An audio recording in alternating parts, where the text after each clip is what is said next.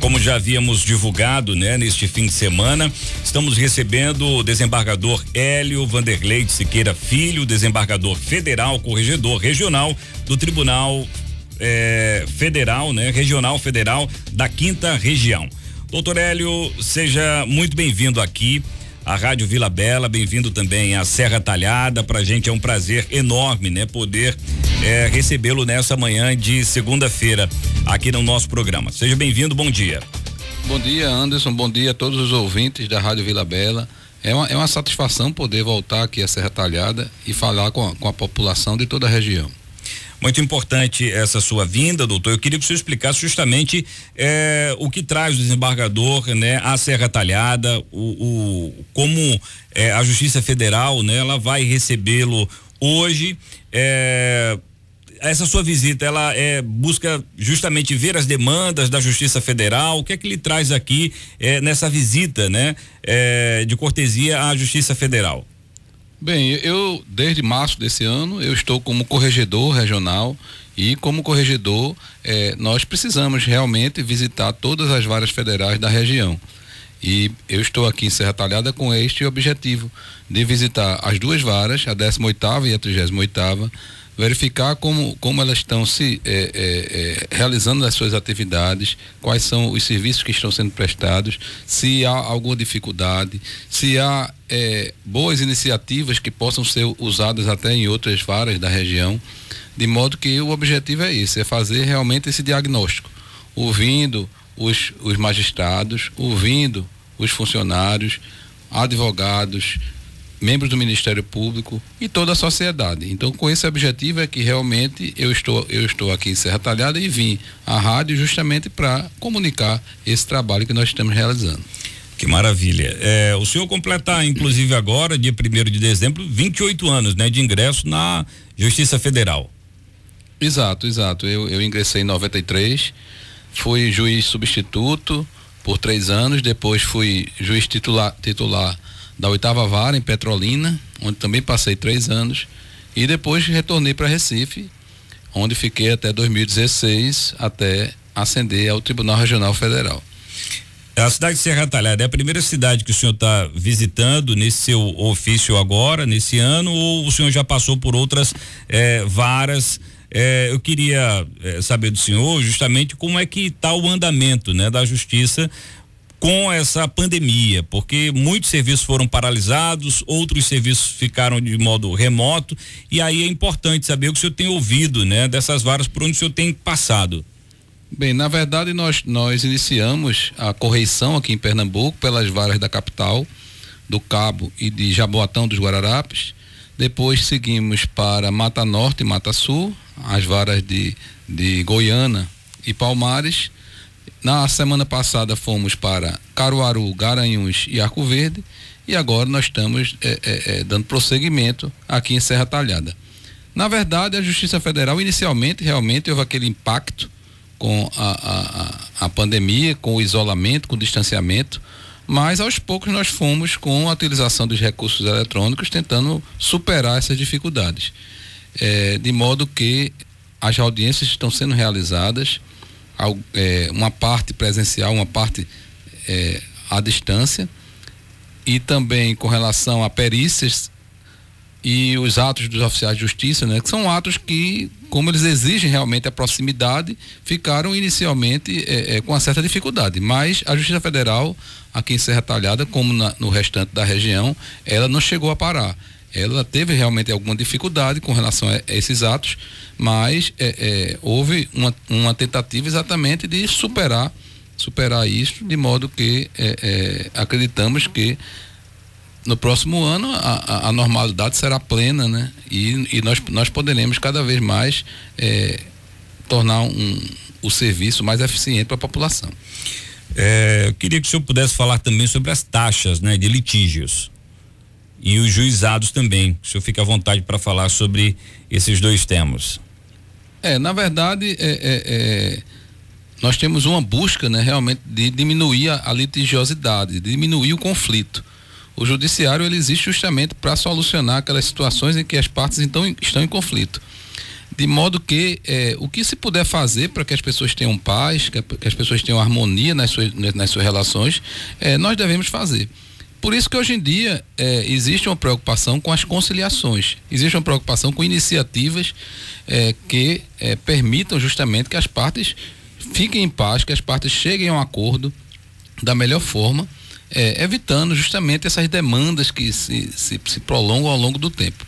O juizado especial federal tem, ele tem um papel muito importante porque ele é, atende justamente às causas de menor valor econômico que a princípio tem um pequeno valor econômico, mas para aquelas pessoas que ajuizam os, a, essas ações, elas são extremamente importantes. E aí eu destacaria eh, o papel fundamental dos juizados nas ações da Previdência Social e da assistência social.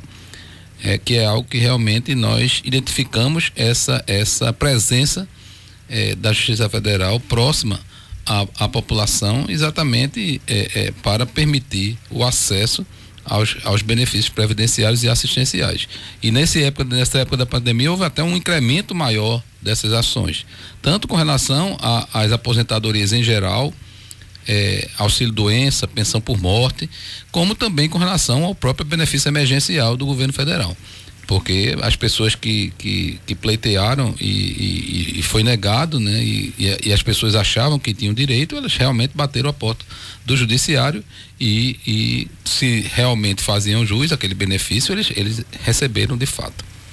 É, desembargador, há um tempo atrás, cerca de um ano, surgiu rumores de que a Procuradoria Federal, o Ministério Público Federal em Serra Talhada, poderia deixar a, a sede eh, do município, né? O município deixaria de eh, contar com o Ministério Público aqui, com a sua sede aqui, ela seria transferida para Salgueiro. Isso eh, gerou né, embates em Câmara Municipal, eh, políticos tentaram eh, apurar de fato essa informação e a verdade é que a Procuradoria permanece em Serra Talhada. Em relação à Justiça Federal, né, que é independente, né, da, da, da, Procuradoria Federal, existe alguma possibilidade da gente perder essa vara aqui no município? Não, de forma alguma. Na verdade, a Justiça Federal, eh, inicialmente em sua história, ela, ela tinha a sua presença concentrada nas capitais. Aqui em Pernambuco, né, nós tínhamos a, a, a primeira vara do interior, foi de 87, que foi a vara de Petrolina, mas durante um longo tempo não, não havia varas federais em, outro, em outras cidades. A, apenas a partir de, de 2004 é que houve a interiorização, né, com uma vara em Caruaru e eh, outra vara em Petrolina e a, a 18 daqui de Serra Talhada. E posteriormente isso foi estendido e hoje nós, nós, nós estamos em todo, em todo o estado. É, é, não vejo é, é motivo para é, se é, desestruturar isso, porque nós não podemos deixar de considerar a questão do acesso da população. Então hoje você tem a uma distância razoável, você pode se deslocar e ter uma vara federal. Hoje nós temos várias, é, como eu disse, é, é, em Caruaru, Garanhuns, Arco Verde, Serra Talhada, Salgueiro, Uricuri, Petrolina, de modo que é, Go, é, Goiânia e Palmares, né, na, na zona da mata, de modo que o estado todo está muito bem servido com relação a essas unidades nós vamos sempre aperfeiçoando cada vez mais os, os nossos serviços, mas, mas no, é, é, o nosso propósito é realmente de permanecer em todo o estado. Sei que o senhor está chegando em Serra Talhada, naturalmente vai é, ouvir os juízes e também os funcionários da 18 oitava aqui é, em Serra Talhada, mas é, pelo que o senhor tem de informação, Serra Talhada já merecia uma expansão.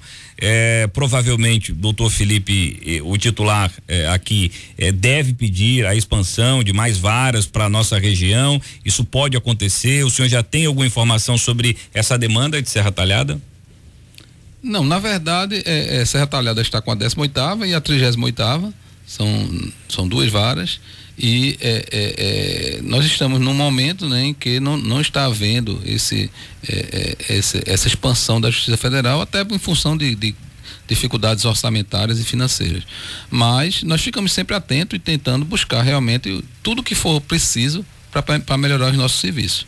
De modo que é, esperamos que no futuro, né, quando as condições forem melhores, se for o caso, a gente possa sempre inovar de, de alguma forma, seja através de novas varas, seja, a, seja através de, de novos elementos tecnológicos, seja através de, de, de outros mecanismos, né, todas, outras iniciativas, sempre para buscar o melhor. A ouvidoria regional não faz parte da corregedoria, mas fica sob a responsabilidade do corregedor. Queria que falasse um pouco desse serviço. É, na verdade, a ouvidoria, o papel da ouvidoria é exatamente, como o próprio nome já indica, né, ser um canal, né? É através da ouvidoria que a população ela pede informações sobre sobre as demandas, inclusive apresenta é, é, é, queixas com relação, principalmente com relação à demora na tramitação das ações, ou então alguma, alguma dificuldade específica que, que está apresentando. E nós é, é, fazemos isso através de, de e-mail e telefone e, é, é, e, procuramos dar uma resposta. Nós verificamos a situação concreta, se necessário, nós ouvimos o juiz e damos aquela solução. Então, a, a minha orientação, inclusive, é, é, com relação à ouvidoria, é que realmente só só se dê a resposta depois da solução feita, né? Não simplesmente dizer que não, isso vai ser providenciado, isso vai ser resolvido, não. Isso foi resolvido de tal e tal forma, é, então fique ciente a, a, parte de que isso foi resolvido de, desta maneira. Então, é, nós achamos importante, nós achamos importante que a corregedoria seja sempre esse elo. Né? A corregedoria ela atua em diversas áreas. Ela atua na questão da busca da conciliação, a que, a que já me referi, na busca da cooperação com outros órgãos públicos e, é, e a ouvidoria tem, tem esse papel de ser justamente esse canal. Então nós estamos, nós procuramos agir de forma transparente é, e mantendo sempre um diálogo com todas as pessoas que estão envolvidas com o judiciário, de modo que é, é, é ninguém possa alegar que é, não teve esse acesso. É, desembargador, me permita fazer um, um, uma pergunta, um questionamento. O senhor, se se sentir à vontade, vai poder é, comentar. É, hoje, principalmente, há uma grita por parte dos políticos da Câmara Alta, né, lá do, da Câmara Federal e do Senado, em relação ao STF, Supremo Tribunal Federal. É, eles dizem que o STF busca hoje né, legislar é, que é o papel do legislador, naturalmente. Eu queria que o senhor pudesse falar, se sentir à vontade, é, sobre essa questão, né? Justiça, política, muitas pessoas acabam não entendendo bem, né? As decisões e o trabalho é, do Supremo Tribunal Federal, né? Ante a essa situação que envolve a legislatura, né? Federal. É, como é que o senhor vê essa questão, né? O, o, a Justiça Federal começou a aparecer muito a partir de operações como Mensalão e principalmente o Lava Jato, né? É, que começou a ganhar força com o juiz Sérgio Moro, com o Delton Dallagnol, procurador federal, enfim, e, e desde então, né? A, a, a Justiça Federal está sempre aí é, no calor das polêmicas e das notícias nos portais e nas emissoras de TV do país. Eu queria que o senhor pudesse falar um pouco sobre essa situação. Bem, na verdade, é, nós entendemos que é importante que cada um dos poderes ele exerça, né? O seu papel né, de uma forma equilibrada, de uma forma harmônica. É, é, e o Supremo Tribunal Federal ele tem, ele tem realmente a sua importância na questão da interpretação da Constituição Federal. A interpretação da Constituição sempre haverá, né, claro, um, um, um viés político, né, porque na verdade é uma, é uma carta política.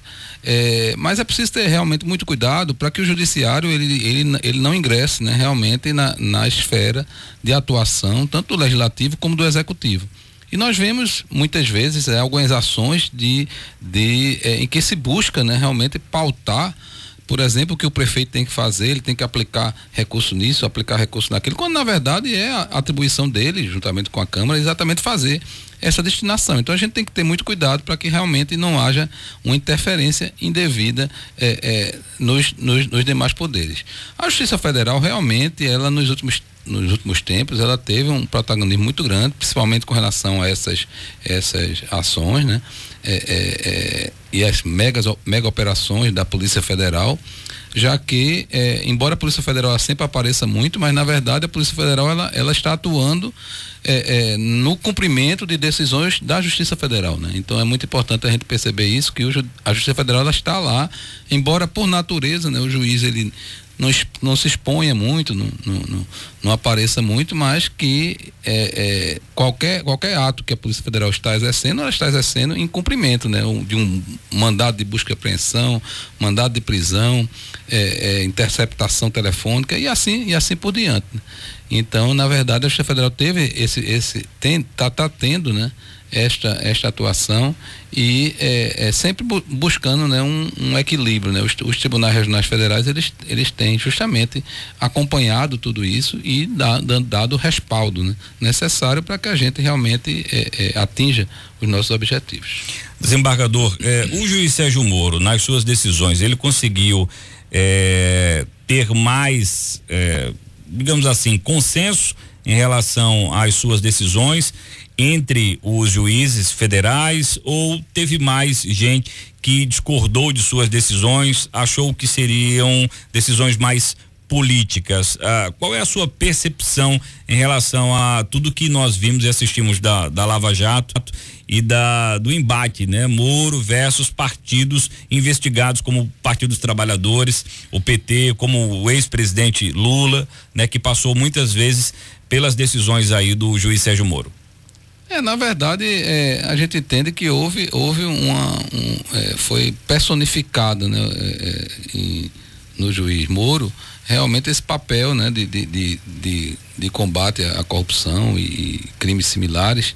Mas o que a gente verifica no, no, no, nosso trabalho é que no Brasil todo nós temos juízes federais que estão realmente exercendo o seu papel. É, é, é, e achamos importante que haja, que haja isso e que, e que se compreenda que a Justiça Federal ela está, está atuante e que a sociedade brasileira pode acreditar na Justiça Federal. Nós temos juízes que, é, inclusive eu como, como corregedor, né, é, é, posso atestar isso, que nós não, não identificamos aqui na quinta região, pelo menos até o momento, não há notícia de, de juízes cometendo irregularidades, de, de, de, de, de casos realmente que que exigissem algum, alguma providência, de modo que eh, eles têm sido ágeis, têm sido. Agora, nós temos dificuldades no judiciário, né?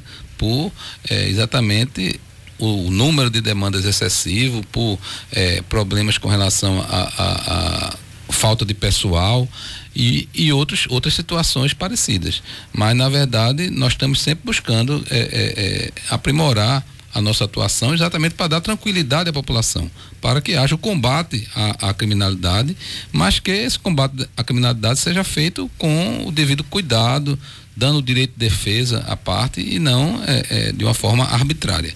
Então, e por isso que é, é, que é importante a gente ter a noção né, de que o Brasil é um Estado democrático de direito. E como Estado democrático de direito, as pessoas têm o direito à defesa, as pessoas têm o direito de recorrer, têm o direito de ficar inconformada com as decisões judiciais e buscar né, a sua modificação. Então eu acho que isso é porque precisa a gente ter sempre essa ideia. É, desembargador Hélio Vanderlei, é, conversando com é, diversos operadores do direito, né? É, muitos disseram que o senhor, inclusive, é, seria um bom nome para presidir, né? O TRF 5 é, aqui no estado de Pernambuco. O senhor vislumbra essa possibilidade? É, já trabalha para que isso aconteça? Qual é a sua opinião, a sua posição sobre essa situação, né? De de repente presidir o TRF5? Bem, na verdade, é, é, é nós é, é, é, natural né, que todo magistrado ele queira ascender ao tribunal e também ascendendo ao tribunal venha a presidir. É, nós, nós temos é, observado lá é, a questão da antiguidade. Então é algo que é, tem sido observado e, e, dentro dessa, dessa perspectiva é que nós, nós vir, viremos a ser presidente e será realmente no futuro, né, não agora, não no futuro próximo, mas no futuro um pouco mais distante, observando sempre essa questão da antiguidade é, isso será um motivo de satisfação, porque inclusive eu fui servidor do Tribunal Regional Federal antes de ingressar na magistratura, entre 1989 e 1993. E de fato será, será, é, é, será muito importante para minha carreira vir, vir ocupar esse cargo.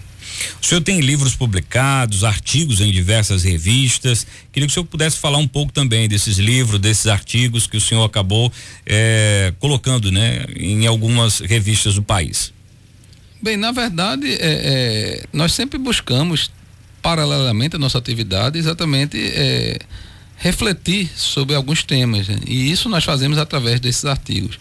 Eu, eu escrevi um livro é, é, em 95 sobre a lei 9034-95, que foi uma lei que já começou né, a, a questão da repressão ao crime organizado. Começou a criar instrumentos para a repressão ao crime organizado.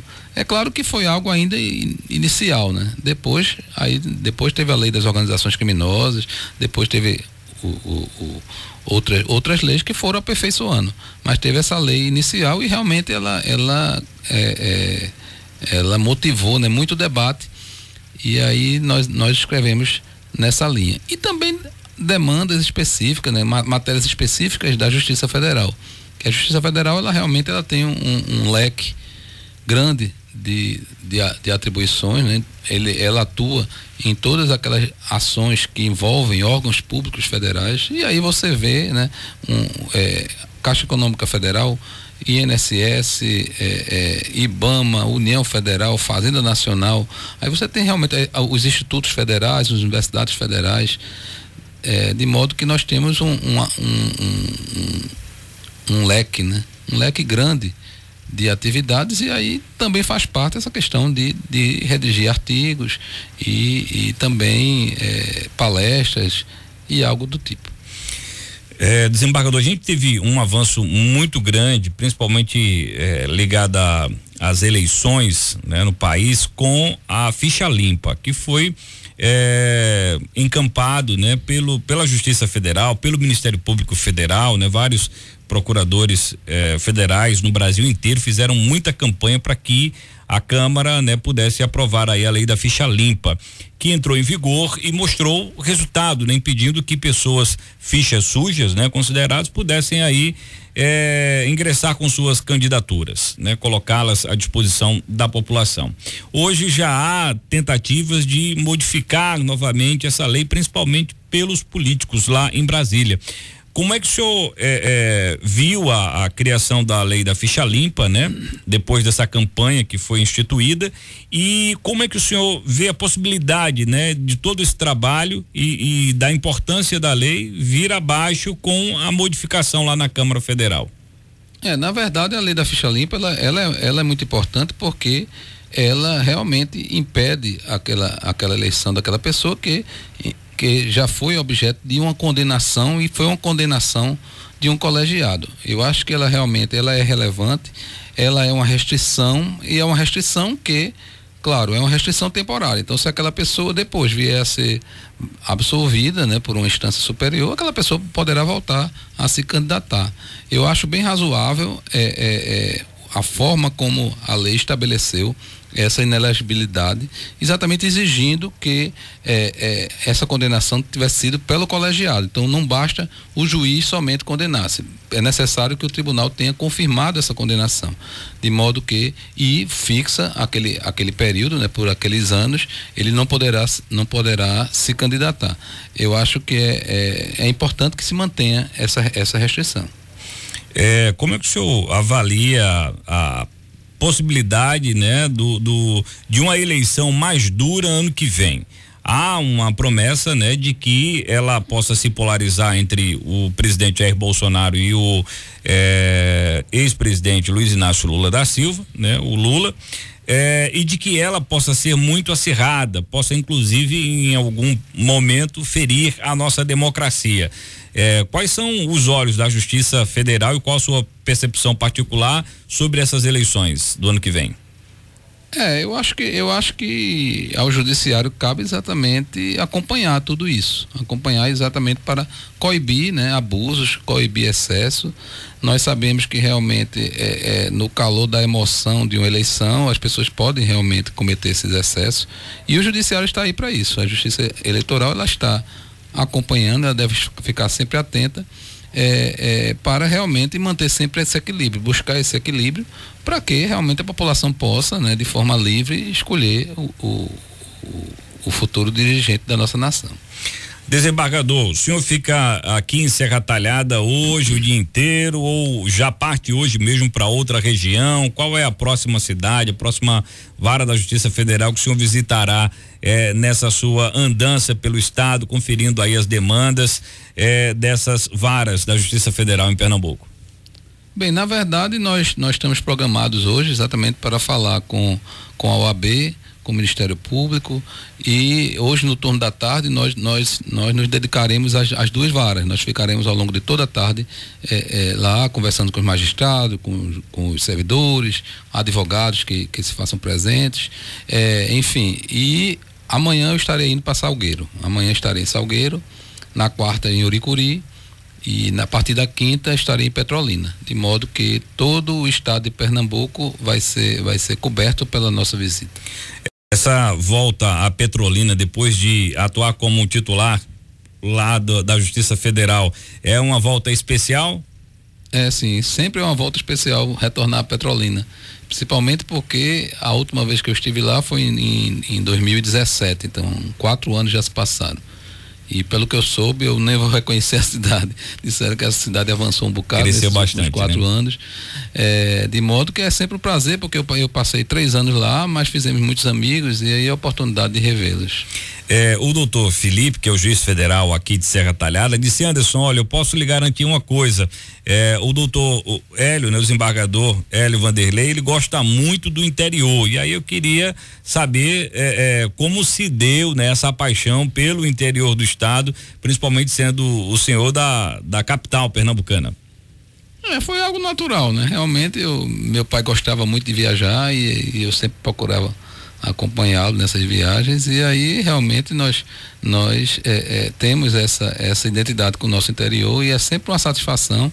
E eu fiz questão né logo logo que foi possível é, a partir de, de, de, de, agosto desse ano de iniciar essas viagens. Então nós já viajamos porque o Tribunal Regional Federal ele abrange seis estados. E nós já já viajamos por, por quase todos os estados e e sempre visitando as as várias federais do interior que maravilha. Eu quero agradecer a sua presença aqui, a sua entrevista. Seja sempre muito bem-vindo. Todas as vezes que estiver por Serra Talhada, apareça para a gente poder debater um pouco, né, sobre os avanços da Justiça Federal e boa sorte, né, é, nessa expectativa que muitas pessoas têm, pessoas amigas suas, inclusive, é, de vê-lo presidindo aí o TRF5, viu? Boa sorte. Tá, muito obrigado, agradeço essa oportunidade e trago aqui a minha saudação, meu abraço a toda a população de Serra Talhada e da região. A gente vai a um rápido intervalo comercial, finalizamos então aqui a entrevista com o desembargador Hélio Vanderlei de Siqueira Filho, desembargador federal, corregedor regional do Tribunal Regional Federal da Quinta Região. A gente volta já.